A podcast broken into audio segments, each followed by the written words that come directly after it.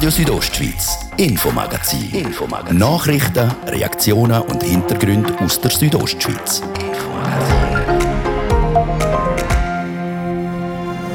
Wir starten das Infomagazin heute mit dem Hotelprojekt Zarosa, das für Zündstoff bei der Stimmbevölkerung sorgt. Wobei Hotel, es geht mehr um Zweitwohnungen. Und dann schwingen wir uns noch auf das Velo. Bicycle, bicycle, bicycle. I want to ride my bicycle. I want to Velofahren ist in, so in wie schon lange nicht mehr. Ein Teil ist sicher wegen Corona, dass man ein etwas machen kann, Sport treiben. Die andere Sache ist, die Leute werden ein bisschen ökologischer, fahren weniger mit dem Auto, gehen mit dem Velo auf die Arbeit und so sagt Bruno Bolliger. Er ist Velomech und Velohändler in Samada. Goldige Zeiten also für die Velobranche, könnte man meinen. Im Moment sieht es aber gar nicht gut aus. Was ist das Problem? Wir reden darüber. Das ist das Infomagazin bei Radio Südostschweiz vom Donnerstag, 15. Juli. Im Studio ist der Dario Gruber. Einen guten Abend.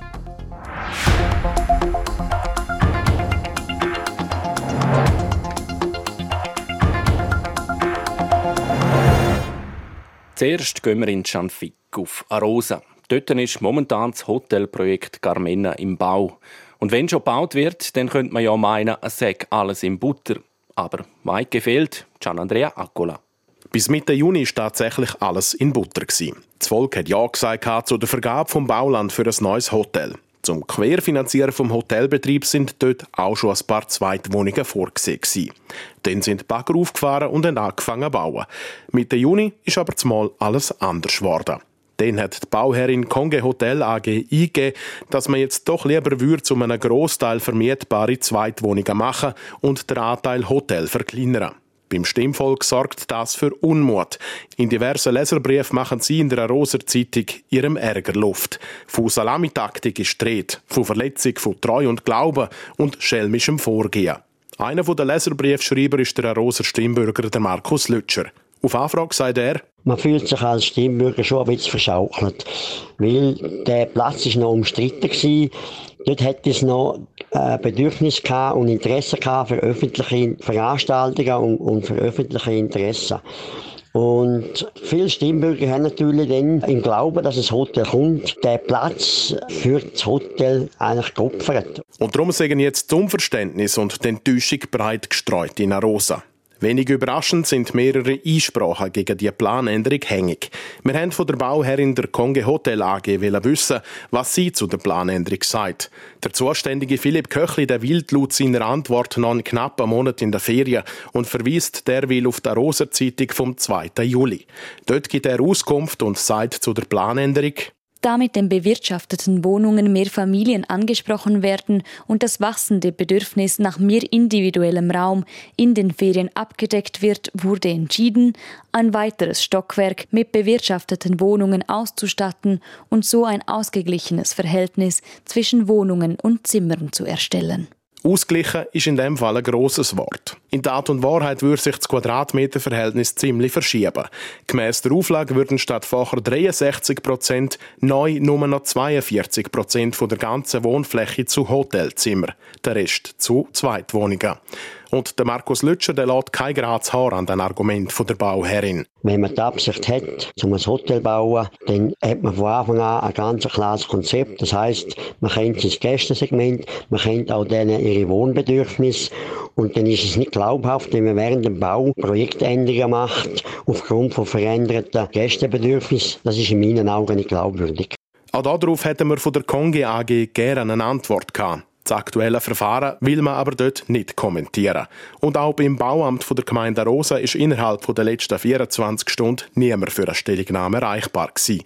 Der zuständige Paul Schwendener der hat sich übrigens ebenfalls in der Roser Zeitung vom 2. Juli zitieren lassen. Es steht der Bauherrschaft frei, anstelle von Hotelzimmern bewirtschaftete Zweitwohnungen zu erstellen. Der Gemeindevorstand hat keine Rechtsgrundlage, die Zustimmung zu verweigern. Die Konge AG hat auf Anfrage in Aussicht gestellt, dass es im Herbst einen grösseren Bericht zum Hotelkonzept und den Betreiber geben soll. Für den Markus Lütscher und das Roser Stimmvolk ist das ein schwacher Trost. Als Stimmbürger habe ich eigentlich keine Lust mehr auf irgendwelche Konzeptstudien oder Erklärungen, warum man die Änderungen jetzt machen will. Man will viel mehr jetzt den Tatbeweis haben, dass das Hotel eigene Räumlichkeiten gibt. Ob Hotel mit Wohnungen oder Wohnungen mit Hotel, das letzte Kapitel ist um das Projekt Carmena sicher noch nicht geschrieben. Man kommt aber nicht umhin, sich an die umstrittene Planänderung vom Churer Sennhof erinnert zu fühlen. Dort, wo Gewerbeflächen und Genossenschaftswohnungen den scheinbar aus dem Nichts raus auch haben dem Eigentum müssen weichen. Der Gian Andrea Accola hat berichtet.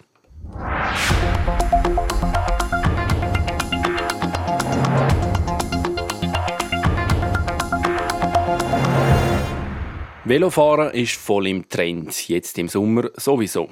Wir sind mitten in der Velosaison und das freut natürlich die Velomecher und die Velohändler. Die haben im Moment alle Hände voll zu tun. Stopp! Das stimmt so eben nicht ganz, weil sie hätten eigentlich alle Hände voll zu tun, aber es gibt da ein Problem. Der Christoph Benz berichtet. Er hat im Moment alle Hände voll zu tun. Der Bruno Bolliger vom Bikeshop Bolliger in Samaden. Die Werkstatt und damit auch die Auftragsbücher sind voll. Ja, momentan ist es so, sagen wir mal, morgen um 7 Uhr bis Abend um 7 Uhr. Ziemlich Vollgas. Sehr gut. Wenn halt dann alles parat haben, wenn es mal ein bisschen warm wird, dann schnell pumpen, Schaltungen kontrollieren, Bremsen kontrollieren dann wieder der nächste. Wenn es dann aber eine größere Reparatur wird oder jemand ein neues Velo kaufen will, sehe es schlecht aus. Wäre gut, wenn wir könnten liefern neu vor allem. Im Moment ist ein riesen Engpass, Cross-Country, Rennvelo, überall haben wir Manko. Von 30 Bestellten zum Beispiel haben wir jetzt eins gekriegt. Und auch Ersatzteile sind aktuell Mangelware. Mit den Teilen haben wir ein bisschen das Problem, je nach Pneugröße, Breite kriege ich sie auch nicht im Moment. Ausser wenn er schnell genug reagiere, erzählt der Bruno Bolliger. Er hocke darum praktisch jeden Abend nach dem Arbeiten noch vor dem Computer. Du musst halt viel mehr suchen, du musst jeden Abend schnell den Computer oder das Internet, deine Händler abklappern, schauen, was sie neu gekriegt haben. Dann schneller ist halt der Geschwinder, dann musst du sofort wieder bestellen, so große Mengen wie möglich. Der Grund für den Engpass?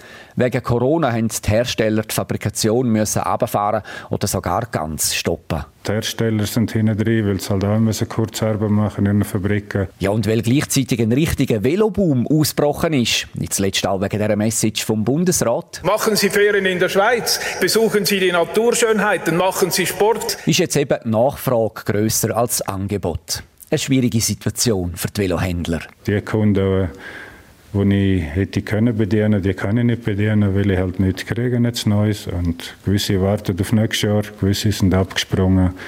Aber mit dem muss man leben. Das ist ja das Geschäft so. Man rechnet damit, dass sich der Engpass noch bis ins übernächste Jahr hineinzieht. Wer jetzt also ein neues Velo will, der braucht im Moment vor allem eins: Geduld. Bei mir muss man einfach Geduld haben jetzt, weil ja, ich kann die auch nicht anzaubern. Und darum seine Empfehlung? Im Moment würde ich nicht unbedingt schauen für ein neues Velo, halt, weil die nicht lieferbar sind. Dann äh, macht es noch Sinn, vielleicht für das Jahr einmal noch das Alte noch mal parat machen, mit ein paar neuen Pneu, mit Bremsen machen und Schaltung. Und dann halt erst auf nächstes Jahr schauen für das neue Bike.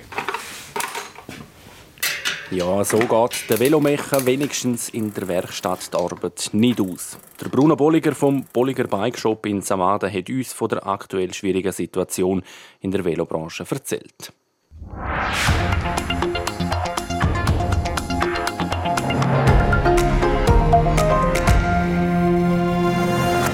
Nicht nur die Lieferschwierigkeiten in der Velobranche sind aktuelles Problem. Der Veloboom hat auch mehr Umfeld zur Folge. Die Zahl der tödlichen Unfälle hat sich im Jahr 2020 gegenüber am Durchschnitt von früheren Jahren vervierfacht.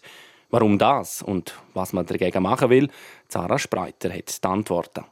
Man sieht sie aktuell quasi überall, die Mountainbikerinnen und Mountainbiker. Die Velobranche, die boomt. Und mit dem Trend steigt auch die Unfallrate stetig an. Aktuell verletzen sich schweizweit mehr als 10.600 Leute beim Biken pro Jahr. Acht Unfälle haben letztes Jahr sogar tödlich geendet. Der Simon Gredig, Geschäftsführer von ProVelo Graubünden, relativiert die Zahl aber.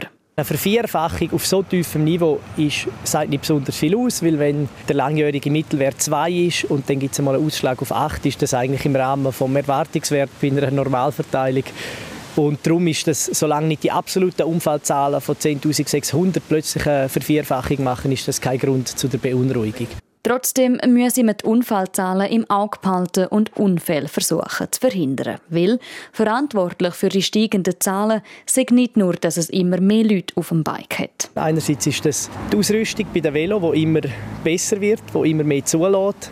Und andererseits ist das natürlich die Infrastruktur in den äh, Mountainbike-Destinationen, also sprich Bikeparks, die weiter ausgebaut werden und die Erreichbarkeit, die durch die Elektrovelo besser wird. In der Verantwortung sind dementsprechend auch Destinationen. Der Christoph Müller, Mountainbike-Experte für Beratungsstelle für Unfallverhütung, kurz BFU, sagt, Tourismusorganisationen können das unterstützen, indem sie zum Beispiel auch unseren Bike-Kodex, den wir mit Partnern zusammen entwickelt haben, wirklich auch ähm, kommunizieren, dass der sichtbar ist und dass man nochmal daran erinnert wird. Man muss sich gut vorbereiten, es muss zum eigenen Können passen, was man machen will. Man muss fit sein, man muss sich gut schützen. Dass sich die Bikerinnen und Biker überschätzen, ist ein bekanntes Problem. Wichtig ist darum, dass Bikestrecken in den Schwierigkeitsgrad signalisiert werden, so wie man es auch von der Skipiste kennt. Abgesehen von dem gelte beim Biken die Eigenverantwortung, sagt Simon Gredig. Man kann natürlich nicht zumal sagen, die Infrastruktur, die man jetzt aufgebaut hat, soll wieder rückgebaut werden. Man kann auch nicht sagen, die technologische Entwicklung bei den Mountainbikes soll wieder rückgängig gemacht werden, sondern man muss probieren, die Leute dafür sensibilisieren, dass Mountainbiken ein gefährlicher Sport ist, wie das andere auch sind. Das ist an sich kein Problem. Und sonst einfach vielleicht auch mal daran denken, dass Mountainbiken auch einfach ein Erlebnis sein darf, dass es auch schön ist auf einem flowigen Trail, wo nicht so ähm, viel Sprünge drin hat, sondern einfach auch ein schönes Landschaftserlebnis bietet, dass das auch viel sein kann. Zum Sensibilisieren empfiehlt BFU Bike-Kurs zu besuchen, wo man lernt, was die eigenen Grenzen sind und wie man sich am besten schützen kann. Sarah Spreiter hat berichtet.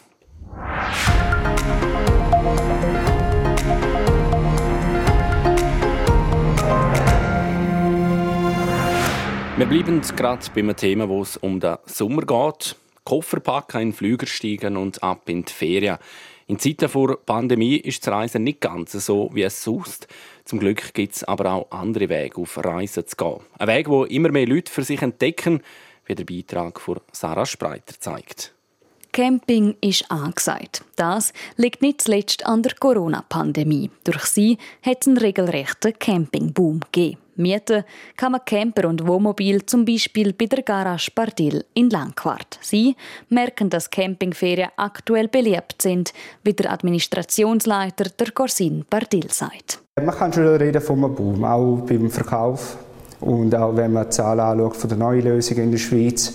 Wir sind glaube ich etwa bei 5500 im 19. bis 6500 im 20. Die Zielgruppe von dieser Art von Ferien ist sehr breit. Es geht von Seniorenpärchen bis zu Familien. Das Motiv für Campingferien sind hier dabei genauso unterschiedlich wie die Zielgruppe. Ich sage, das ist ein Stück weit auch ein Kostenfaktor.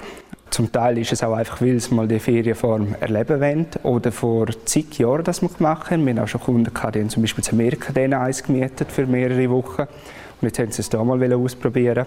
Der Corsin Bardil ist überzeugt, dass der Trend von Campingferien auch nach Corona anhalten wird. Ich denke, der Trend kann schon nachhaltig sein, vor allem auch, weil ein bisschen mehr Umweltbewusstsein vorhanden ist. Man fliegt nicht gerade immer so her. Die Regionalität ist auch wichtig, denke ich. Und auch Bestellplätze, Campingplätze bauen sie immer mehr aus. Und ich denke, der Trend kann noch ein paar Jahre so anheben. Und nicht nur für die Umwelt, auch für einen selber bieten die Campingferien einen Haufen Vorteil. Man kann sich schlussendlich gut zurückziehen ins eigene Fahrzeug. Man ist nicht wie in einem Hotel so viele Leute auf einem engen Ort. Und eben man hat auch die Freiheit zum gehen, wenn man will, woher wo man will.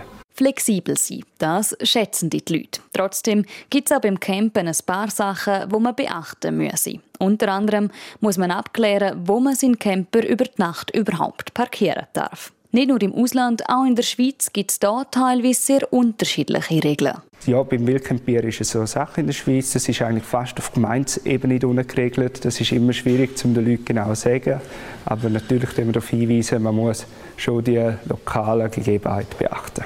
Informationen, wo man in einer Gemeinde campieren darf, findet man meistens auf der Gemeindewebseite. Weitere Infos, was es zu beachten gibt, die gibt es auf der Webseite vom SAC. Und wenn das alles abgeklärt ist, dann steht einem entspannten Aufenthalt in der Natur nichts mehr im Weg. Das ist ein Beitrag von Sarah Spreiter zum Campingboom in der Schweiz.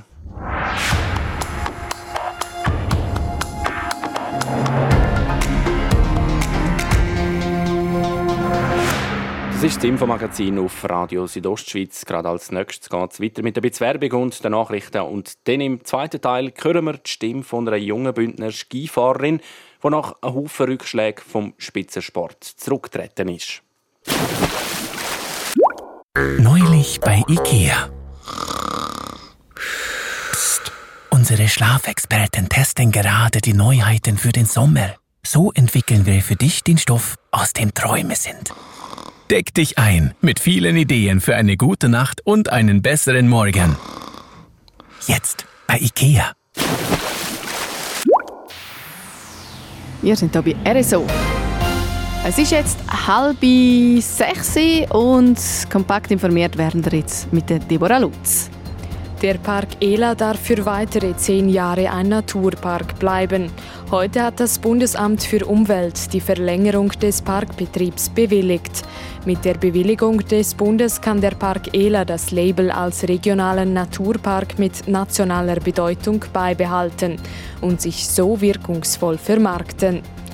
Im Tessin gibt es wegen Corona-Maßnahmen massiv weniger Smog.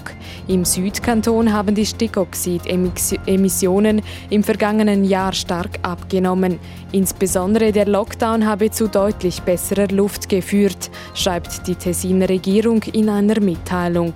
Dies, obwohl 2020 die Wetterlage oft Smog gefördert habe ins Ausland. Nach den heftigen Unwettern im Westen Deutschlands sind mindestens 42 Menschen gestorben. Im Land Rheinland-Pfalz werden Dutzende Menschen noch vermisst, wie die Polizei Koblenz mitteilt.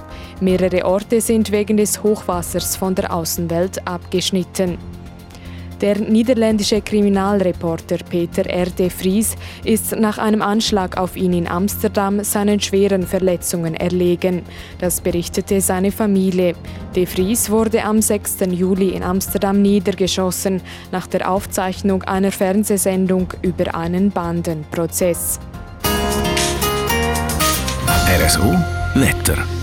Der Abend der bleibt wechselhaft und auch in der Nacht auf morgen ist es weiterhin nass. Der Freitag zeigt sich dann mit vielen Wolken, auch teils sonnig, mit Temperaturen bis zu 22 Grad. Im Gurerital 19 gibt es in der Surselva um 15 im Engadin. Am Wochenende hat es weiterhin einige Wolken, es bleibt aber mehrheitlich trocken. Verkehr. Feierabendverkehr in der Stadt Chur auf der üblichen Straße, sonst aber in der freie Fahrt. Und jetzt geht es weiter mit dem Infomagazin. Ich gebe zurück zum Dario Gruber.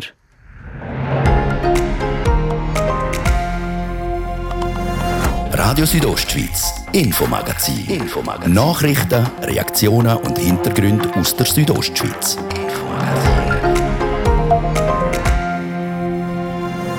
Das ist der zweite Teil vom Infomagazin und wir starten sportlich. Nach fünf schweren Verletzungen beim Skifahren ist Schluss es wäre medizinisch natürlich gegangen. Ich hätte ja auch noch ein 50 Comeback rein medizinisch hergebrungen, aber eben, es hätte einfach nicht sein sollen und mein Körper hat sich jetzt wirklich klar ausgedrückt. Das ist Luana Flütsch. Wir reden über ihren Rücktritt vom Spitzensport. Und dann ist wieder Zeit für unsere Polizei. Und die heutige Ausgabe steht ganz im Zeichen der Pandemie. So rückblickend muss man sagen oder würde ich sagen, dass der Kanton Graubünden die Pandemie gut gemeistert hat, äh, auch wenn man im Vergleich mit anderen Kantonen schaut. Was man auch muss sagen, Graubünden war zum Teil sehr mutig unterwegs gewesen.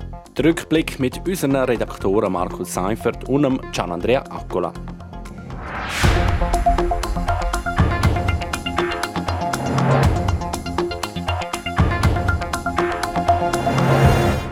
Kennen ihr das, wenn ihr jetzt mal so einen Moment habt, wo nichts mehr geht? Der Körper drückt auf die Bremse und sagt, bis dahin und kein Schritt weiter. So einen Moment hat die Skirennfahrerin Luana Flütsch im Januar gehabt, nach ihrer insgesamt fünften schweren Verletzung in der Reha. Die erst 26-Jährige hat darum ihre Karriere beendet. Der Gian Andrea Accola berichtet. Ein Athlet oder eine Athletin, die zurücktritt, macht das in der Öffentlichkeit in der Regel auf zwei Arten. Entweder hoch emotional, in einem Moment, wo der Rücktritt unmittelbar nötig wird.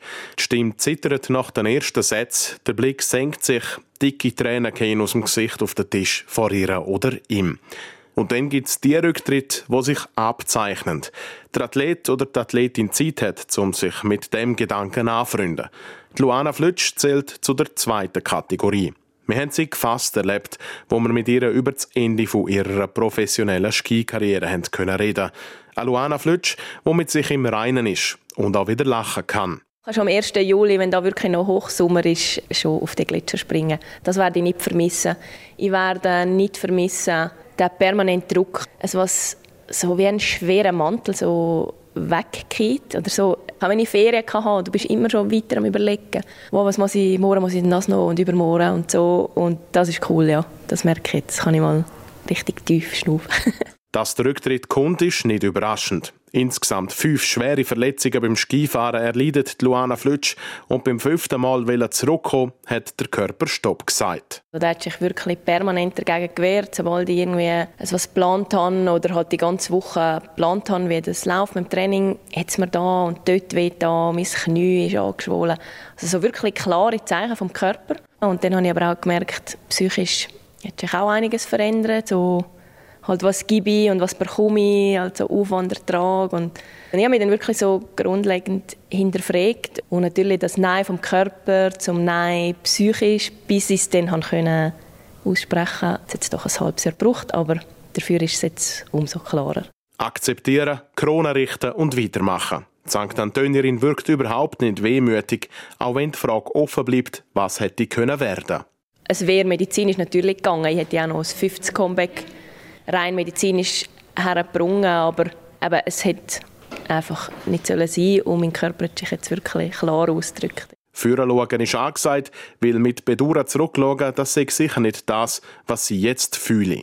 Enttäuschung wäre sicher das falsche Wort. Also ich habe in diesem halben Jahr jetzt auch ziemlich gelernt zu akzeptieren und oder ja, ich habe ja früh gemerkt in meiner Karriere, dass es nicht immer so kommt, wie man sich das vorstellt oder wünscht und es ist jetzt wirklich, ich bin auch froh, ist der Entscheid so klar und so, ja, in dem Sinne auch einfach gefallen mir denn. Also es, natürlich, es hat jetzt das halbe Jahr gebraucht, aber jetzt kann ich wirklich sagen, es ist gut so, wie es ist. Luana Flötsch will sich jetzt ein bisschen mehr auf ihr Fernstudium konzentrieren. Sie hat aber auch schon ein paar sportliche Projekte in Planung, sagt sie. Ins Detail geht sie dabei vorläufig noch nicht. Was auch immer die Pläne von Luana, Lütsch, Luana Flütsch sind, wir wünschen dabei natürlich viel Erfolg und alles Gute in der Zukunft.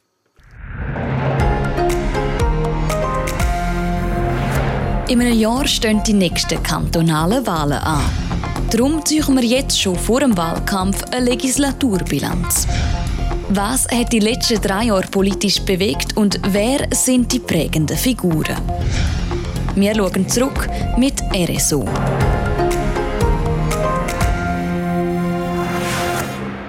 Heute im vierten Teil schauen der Gian Andrea Accola und Markus Seifert zurück auf die Corona-Pandemie und auf drei Figuren, die einen grossen Anteil daran haben, wie Graubünden und die Schweiz durch die Pandemie kommen. Ja, Markus Seifert, ganz eine einfache und irgendwie doch so schwierige Frage zum Anfang. Wie hat aus deiner Sicht der Kanton Graubünden die Corona-Pandemie gemeistert? Also so rückblickend muss man sagen oder würde ich sagen, dass der Kanton Graubünden die Pandemie äh, gut gemeistert hat, äh, auch wenn man im Vergleich mit anderen Kantonen schaut, also sicher sehr gut. Äh, was man auch muss sagen, Graubünden ist zum Teil sehr mutig unterwegs gewesen, also wir haben äh, mehr geöffnet, mehr gemacht zum Teil, als der Bund das Welle hätte eigentlich oder andere Kantone auch sich getraut haben. Äh, das ist ein gewisses Risiko gewesen, aber äh, es ist eigentlich gut rausgekommen und man hat jetzt gesehen, dass die Öffnungsschritte, die wir gemacht haben im Kanton Graubünden, dass die nicht Treiber die Pandemie sind. Den Mut hast du angesprochen. Ich finde eben auch der Mut wichtig, wo man gezeigt hat, mit einem anderen Weg gehen will in dieser Pandemie. Und da können wir vielleicht einmal äh, zurückschauen auf den Dezember letztes Jahr im 21. wirklich auf dem Höchststand von der zweiten Welle. Da hat Martin Böhler in Südbünden, der Martin Böhler ist ja Leiter vom kantonalen Führungsstab, er hat in Südbünden Flächentests angeordnet und ähm, ja, hat seine Überlegungen dazu dann zumal wie folgt ausgedruckt. Wir wetten das möglichst scharfes Bild von der Situation in Südbünden. Wenn das gelingt, dann können wir sehr gut das analysieren, weitere Maßnahmen im Bereich Testen dann ableiten. Ja, und äh, die Ergebnisse von diesen Flächentests in Südbünden, die sind laut Martin Böhler sehr äh, vielversprechend gewesen. Äh, Graubünden hat nachher seine ganze Teststrategie auf den ganzen Kanton und auf Betrieb überall ausgeweitet und niemand ist irgendwie so recht auf den Zug aufgesprungen, bis er dann irgendwann im März auf Bern hat dürfen, eine Pressekonferenz und dort der breiten Schweizer Bevölkerung seine Teststrategie vorstellen. Und dort hat das so getönt.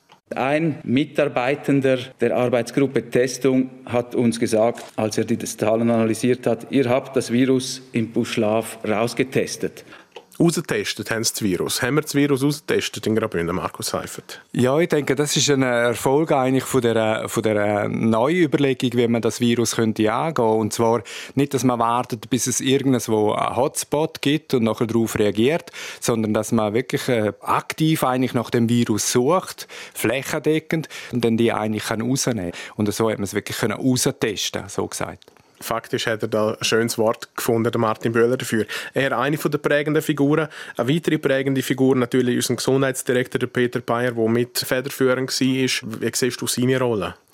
Ja, ich sehe die Rollen eigentlich auch positiv. Also man muss sagen, man hat über das Gefühl gehabt, er steht massiv unter Druck von verschiedensten Seiten. Äh, ich denke, gerade so unter zweiten Höhepunkt vor zweiter Welle ist äh, seine Partei und wahrscheinlich auch er wären eher auf dem Weg gewesen, zum vorsichtiger sein. Äh, dort ist er sicher auch unter Druck von der Wirtschaft. Im Kanton Graubünden ist einfach äh, Skigebiet, äh, Skiterrasse ist äh, so eine große Macht und so ein wichtiger Faktor, äh, dass er dort wahrscheinlich wahrscheinlich gegen seine Überzeugung hat müssen handeln äh, Das hat man auch über die gemerkt, dass er dann ein bisschen dünnhütiger geworden ist. Aber eigentlich schlussendlich muss man sagen, ist, er, hat, er hat es gut gemacht. Und was ich vor allem auch gut gefunden habe, nicht er hat sich als Person, als Politiker in den Vordergrund gestellt, sondern er hat eigentlich auf seine Fachleute gelost. Und das denke ich, das ist ein relativ ein wichtiges Attribut in dem Zusammenhang gewesen. Eine von diesen Fachpersonen ist unsere Kantonsärztin Marina Jamnitzki. Und äh, sie ist ja laut eigener Aussage wirklich vom Regen in die Traufe gekommen in dieser Pandemie. Weil sie hat im Februar 2020 ihre neue Stelle antreten, wirklich passend in Richtung Corona-Pandemie. Hat gerade angefangen und äh, wir haben sie im April letztes Jahr auf das angesprochen. Gehabt. Nein, das habe ich mir natürlich nicht so vorgestellt und ich bin wirklich auch auf Anraten von meinem äh, Amtsvorgänger, Herrn Martin Mani, Schon sehr früh habe ich mich eingeklinkt in die Telefonkonferenzen zwischen Bundesamt für Gesundheit und Kantonsärzten, also schon vor Stellenantritt, sodass ich eigentlich gut vorbereitet an meine Stelle antreten habe. Und das hat sicher nicht geschadet, glaube ich, Markus. Nein, das hat überhaupt nicht geschadet, aber man muss schon sagen, oder? Das ist äh, wirklich ein Sprung ins kalte Wasser gewesen und gerade mit einer so einer Situation konfrontiert werden. Und da denke ich, da hat sich schon auch gezeigt, jetzt, dass das, äh, das Auskommen untereinander, also mit Martin Böhler, mit Peter Bayer, mit Marina Jamnitzki, im Nachhinein muss man sagen, hat Graubünden vieles richtig gemacht und ich denke vor allem auch viel richtig gemacht, weil es eben Teamarbeit war, wenn man vergleicht mit anderen Kantonen, wo dann wirklich Knatsch innerhalb von den wichtigsten Player war. Das ist der vierte Teil von unserer Polizei diese Woche. Morgen im letzten Teil wagen wir einen Ausblick, wie beeinflusst die Pandemie unser politisches Leben und auch der anstehende Wahlkampf weiter. Was ist mit der grünen Welle, wo zuletzt fast vergessen gegangen ist? Und wie sehen unser Parlament und die Regierung nächsten Sommer aus?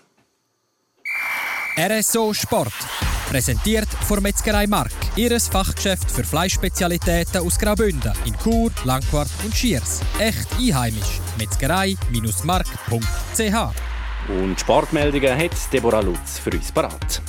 Wir starten im Sagmel. Der Beruf war bis Ende Juni wichtiger als das Schwingen für den bösesten Bündner am Armon Orlik. Jetzt will er aber wieder zusammengreifen. Am Wiesenstein schwingend vom Samstag gibt der 26-jährige Meienfelder sein Comeback. Und im ersten Gang, das ist seit heute auch bekannt, wird der Orlik auf den Innerschweizer Eidgenoss Marcel Mattis treffen. Auf dem Solothurner Hausberg greifen also je ein prominenter Nordostschweizer und ein prominenter Innerschweizer zusammen. Die beiden Verbände sind das Jahr nämlich als Gäste eingeladen für das prestigeträchtige Schwingfest am Wiesenstein. Zuschauer wird es dabei aber leider keine geben. Denn es geht nur noch acht Tage bis zu den Olympischen Spielen in Tokio. Der kenianische Leichtathletikverband hat zwei Olympiateilnehmer aus dem Team für Tokio genommen.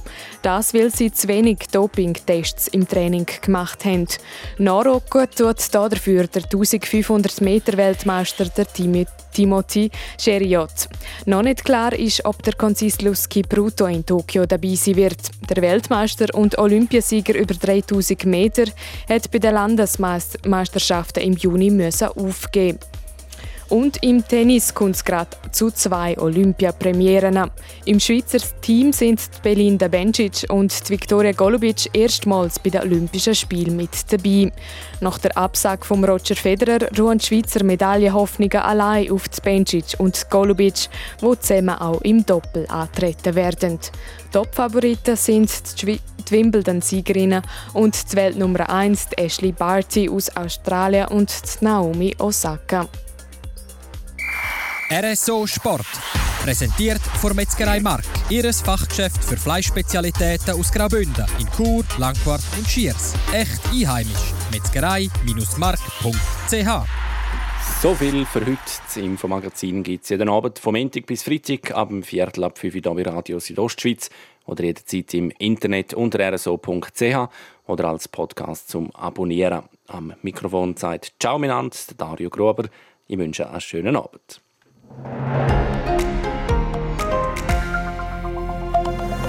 Radio Südostschweiz, Infomagazin. Infomagazin. Nachrichten, Reaktionen und Hintergründe aus der Südostschweiz. Infomagazin.